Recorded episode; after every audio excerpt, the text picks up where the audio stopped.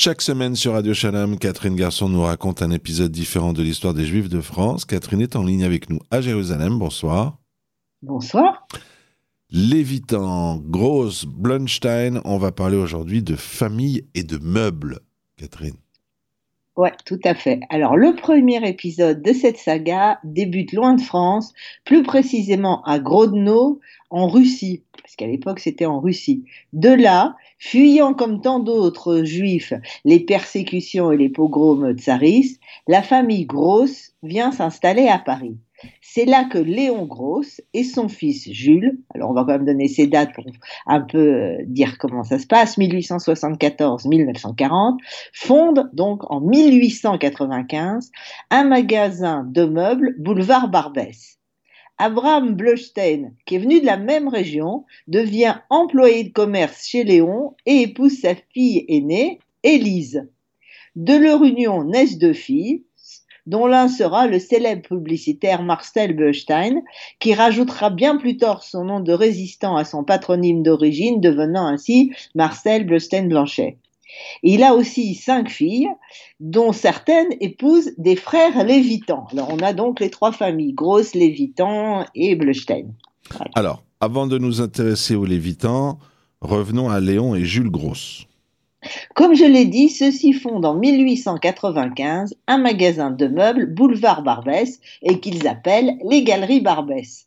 Or, contrairement à ce qui se fait à l'époque dans la profession, à savoir appliquer une marge importante pour se, et se contenter d'un nombre modeste de meubles vendus, Jules Gross veut vendre beaucoup et bon marché. Et comme en témoigne la, la progression de son chiffre de vente, cette approche lui réussit. D'autant plus que pour faire encore plus baisser les prix, le même se lance dans la fabrication de meubles en série. Et euh, comment il fait ça? C'est en travaillant avec des menuiseries industrielles et en achetant même une usine de literie. Mais Jules Gross n'oublie pas ses origines il embauche ses cousins alors arrivés en France, c'est-à-dire qui fuient l'Empire russe, et les aide à s'installer à leur compte. De plus, selon la légende familiale, avant 1914, les mendiants défilent en permanence au domicile de Jules.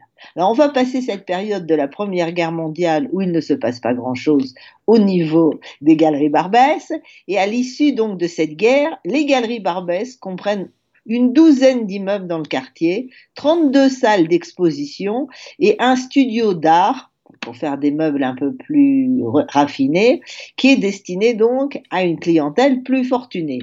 En 1925, la firme devient une société anonyme au capital de 1,5 million et demi de francs, qui est constituée entre Jules Gross, ses, euh, ses fils et ses deux gendres, qui s'appellent Louis Horowitz et Lucien Fellman. Et ce n'est qu'un début parce que entre 1925 et 1933, le capital social va passer donc de 1,5 million à 10 millions, ce qui va permettre d'ouvrir des succursales en province. Grâce notamment à ces dernières, en 1939, les Galeries Barbès sont le plus grand magasin français de meubles. Que va-t-il se passer pendant la guerre? Alors Jules Gross meurt en cette même année 39, donc il va heureusement ne rien voir. L'année suivante, ses fils et gendres, soumis aux lois d'arianisation, démissionnent et vendent leurs actions à des non-juifs en qui ils ont confiance. Ça, c'est tout Beaucoup d'entreprises ont fait ça pour, euh, en espérant récupérer leurs biens une fois la guerre finie. Et donc, une fois ça, quand ils ont fait ça, ils partent tous en zone libre. Alors, ils ont fait le bon choix, puisque les non-juifs qu'ils ont choisis vont défendre l'entreprise contre les professionnels de l'ameublement, appuyés par le ministre Vichy de la production industrielle, qui veulent que les galeries par baisse, qui est leur concurrent le plus important, soient fermées ça va pas marcher. Je ne vais pas raconter tout ce qui s'est passé, mais ça ne va pas marcher parce que le directeur, qui est un ami des grosses, va, va, s'y opposer fermement. En septembre 44, soit juste après la libération de Paris, l'un des premiers décrets pris par Robert Lacoste, qui est le nouveau ministre de la production industrielle, qui lui n'est pas un collaborateur, impose la réouverture des galeries Barbès, qui vont continuer à fonctionner un peu moins encore d'une trentaine d'années et qui finiront par disparaître. On revient en arrière pour retrouver la famille Lévitan. Celui qui nous intéresse le plus se prénomme Wolf. Il naît le 2 septembre 1885 à Misnitz, en Russie, émigre en France et va épouser donc Berthe Bleustein, qui est la sœur de Marcel Bleustein-Blanchet.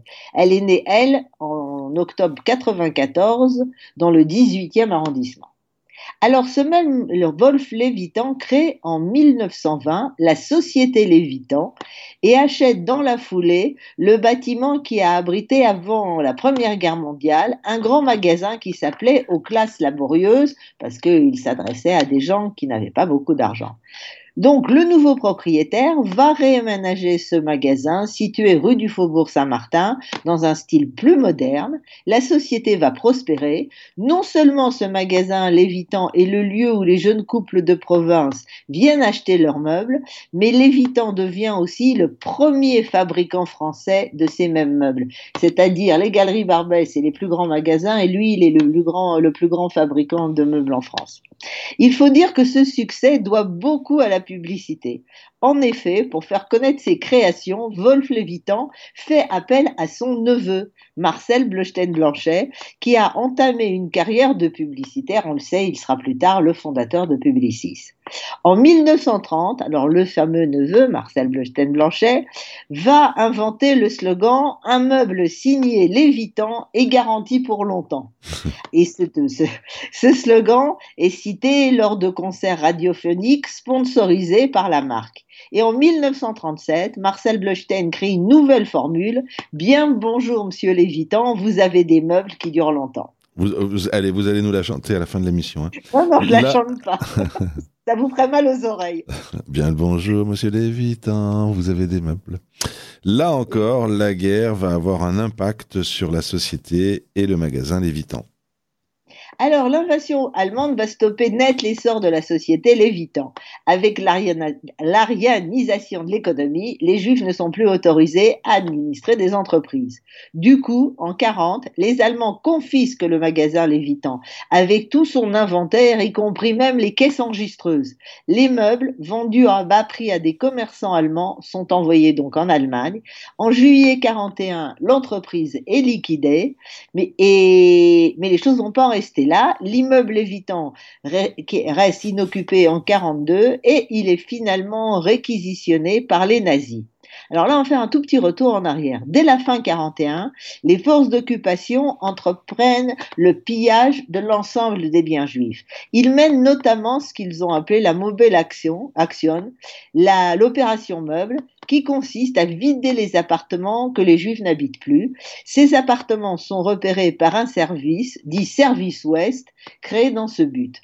Mais ce service ne dispose pas d'une main-d'œuvre suffisante pour trier meubles et objets et envoyer le tout aux populations civiles allemandes installées dans les nouveaux territoires de l'Est, conquis par l'Allemagne, ou aux personnalités qui se réservent les plus belles pièces.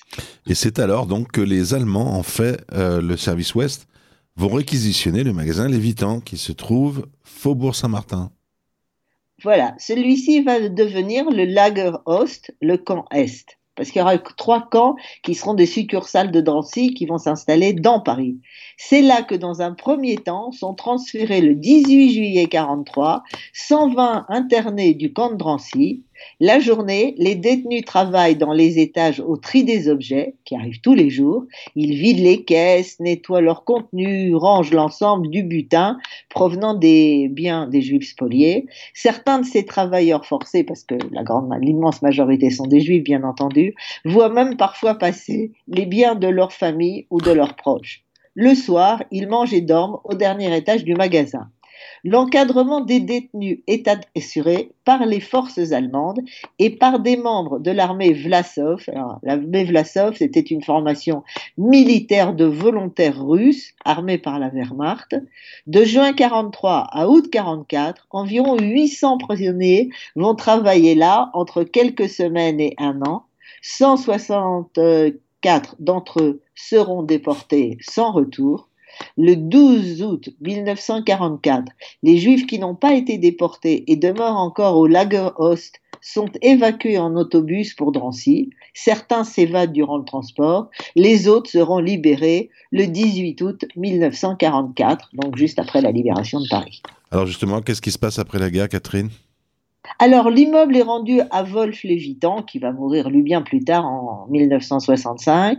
La société de Lévitan rouvre en 1946, mais concurrencée par les grandes surfaces de meubles ouvertes en province, elle vend la marque, les usines, puis les magasins au milieu des années 70, et c'est donc la fin de, des meubles Lévitan. Catherine Garçon, chaque semaine sur Radio Shalom, vous nous racontez un épisode différent de l'histoire des Juifs de France. Je suis très déçu de ne pas avoir entendu parler de Dubon, Dubon, Dubonnet, mais on vous attend pour un prochain. C'était pas le sujet. mais c'était le même monsieur, puisqu'il s'agissait de Marcel Bleusten-Blanchet qui a fondé Publicis. Il a eu plein. Un jour, il faudrait lui faire une émission aussi, parce eh qu'il a eu plein d'idées, ça c'est clair. Sachant par ailleurs que Michel Bleusten-Blanchet a travaillé à Radio Shalom. Merci à vous, Catherine Garçon. Bonsoir. Bonsoir.